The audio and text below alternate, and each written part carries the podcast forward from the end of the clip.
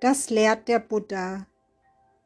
Ausgewählte Lehrreden in zeitgemäßer Fassung nach Herrn Paul H. Köppler, gelesen von Sabine Marx. Auszug aus der Lehrrede der mittleren Sammlung 26. Erwachen und erste Belehrung. Eines Tages kamen Mönche und Nonnen zueinander, dem ständigen Begleiter des Buddha, und wünschten sich eine Belehrung des Erwachten, da sie schon lange nichts mehr von ihm selbst gehört hatten.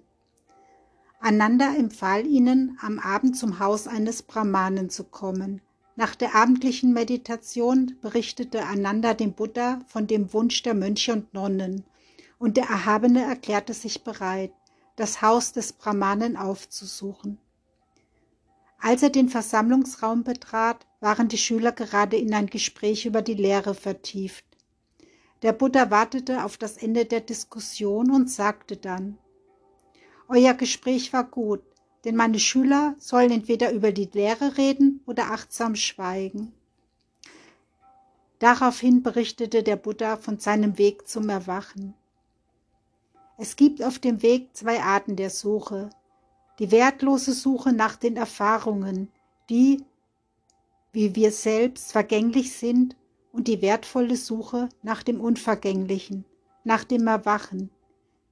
Wir selbst und alle Menschen, Tiere und Dinge entstehen, werden alt und krank, leiden und sterben.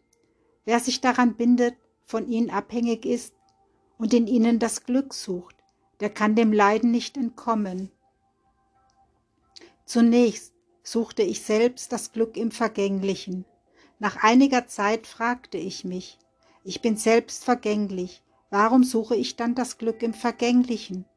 So beschloss ich, das zu suchen, was nicht der Geburt, dem Alter, der Krankheit, dem Tod und dem Leiden unterworfen ist. Nur das Unvergängliche kann einen sicheren Schutz vor all diesen Gefahren bieten. Ich war noch jung und stand in der Blüte des Lebens. Ich zog ein einfaches Gewand an, schnitt meine schwarzen Haare ab und ging auf Wanderschaft. So verließ ich Haus und Familie, obwohl meine Eltern dagegen waren und Tränen vergossen. Da kam ich zu einem Lehrer namens Allah Kalama und wollte bei ihm das Leben eines Asketen führen, um seine Lehre kennenzulernen. Tatsächlich konnte ich nach kurzer Zeit seine Lehre verstehen und wiedergeben. Danach erklärte er mir, wie man sich auf das Nichts konzentriert und alle Erscheinungen im Nichts auflöst. Mit Vertrauen, Achtsamkeit und Konzentration verwirklichte ich schon nach kurzer Zeit seine Lehre. Nun ging ich wieder zu meinem Lehrer, und er war sehr erfreut über meine Fortschritte. Er bestätigte mir meinen Erfolg, indem er sagte, es ist ein großer Gewinn für uns, dass du die Lehre verwirklicht hast. Was ich erreicht und gesehen habe, hast du auch erreicht und gesehen. Komm, lass uns die Gemeinschaft gemeinsam leiten. Da erkannte ich, dass dieser Weg nicht zur Loslösung führt, nicht zum inneren Frieden, nicht zum Erwachen und zur Befreiung, sondern nur zur Erfahrung des Gebietes, in dem nichts mehr erscheint. Deswegen verließ ich den Lehrer und zog weiter. Dann fand ich einen neuen Lehrer namens Udaka. Auch den Inhalt seiner Lehre begriff ich schnell, und er zeigte mir den Weg zu einer Erfahrung jenseits möglicher Wahrnehmung. Nachdem ich das für einige Zeit mit Achtsamkeit und Sammlung geübt hatte, erreichte ich auch diese Stufe. Udaka war ebenfalls erfreut und lud mich ein, gemeinsam mit ihm die Gemeinschaft zu leiten. Wieder erkannte ich, dass dieser Weg nicht zur Befreiung führt, sondern nur zur Erfahrung des Gebiets, jenseits möglicher Wahrnehmung. So gab ich mich nicht damit zufrieden, sondern wanderte weiter. Schließlich fand ich ein geeignetes Fleckchen Erde mit ruhigen Wäldern und Flüssen. Dort beschloss ich, meine Suche allein fortzusetzen. Ich erkannte, dass ich selbst der Geburt, dem Altern, der Krankheit und dem Tod unterworfen war, und ich sah die Gefahr, die daran liegt. Dadurch konnte ich die Fesseln lösen und fand tatsächlich dieses Unvergängliche, das, was nicht geboren wird, nicht altert, nicht erkrankt und nicht stirbt. Ich wurde innerlich vom Leiden, vom Unbefriedigtsein und Unvollkommenheit befreit. Ich hatte Nirvana gesucht und gefunden. Ich wusste nun, dass meine Befreiung sicher war. Dies war meine letzte Geburt und neues Werden war nicht mehr möglich. Mir wurde klar, dass diese Befreiung tiefgründig ist, schwer zu erkennen und zu verstehen. Mit Nachdenken alleine konnte sie nicht erfahren werden. Die Menschen aber haben nur Freude am Genießen und wollen sich bloß ihre Wünsche erfüllen. Es ist für sie schwer, die Wahrheit zu verstehen. Sie können kaum erkennen, wie alles aus bestimmten Bedingungen entsteht, durch Begehren getrieben wird und wie es zur Ruhe kommen kann. Ich dachte mir, wenn ich die Befreiung davon lehre, wird es niemand verstehen und es wäre eine überflüssige Anstrengung. Da aber meldete sich eine andere Stimme in mir. Es gibt Menschen, die sind nicht mehr ganz so blind. Wenn sie jedoch nichts von meiner Lehre erfahren, werden sie allein nicht weiterkommen. Es gibt Menschen, die werden meine Lehre verstehen und verwirklichen. Ich habe das Tor zum Erwachen geöffnet. Wer reif für meine Lehre ist, der wird sie hören.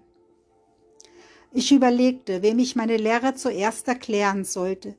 Ich dachte zuerst an meine beiden ehemaligen Lehrer, denn sie hätten den Weg zur wahren Freiheit sicher schnell verstanden. Leider waren sie inzwischen verstorben. Dann fielen mir fünf weitere Freunde ein, mit denen ich eine Zeit lang zusammen geübt hatte.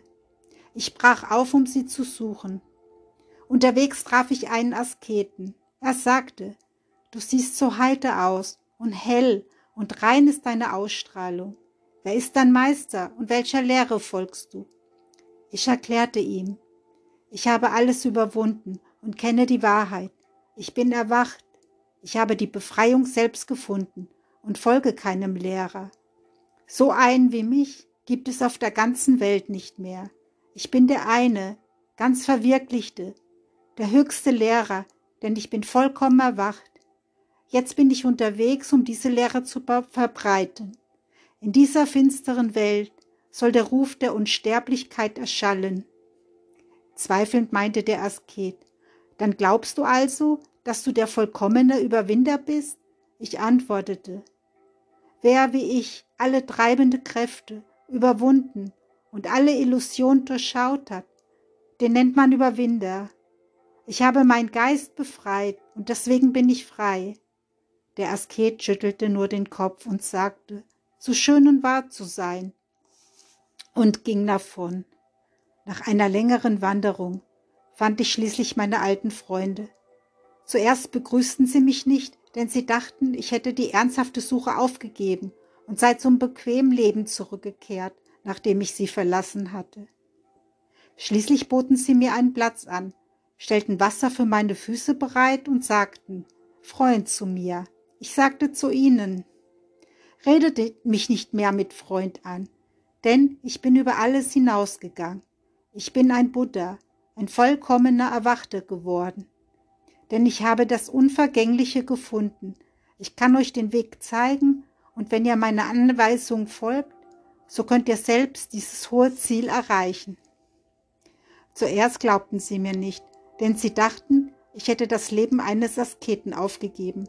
Sie waren nicht imstande, sich vorzustellen, wie man ohne extreme Enthaltsamkeit und Schmerzen zum Erwachen gelangen konnte. Schließlich vermochte ich sie vom mittleren Weg zwischen Hingabe an die Lust und Selbstquälerei zu überzeugen und ihnen meine Erkenntnisse mitzuteilen.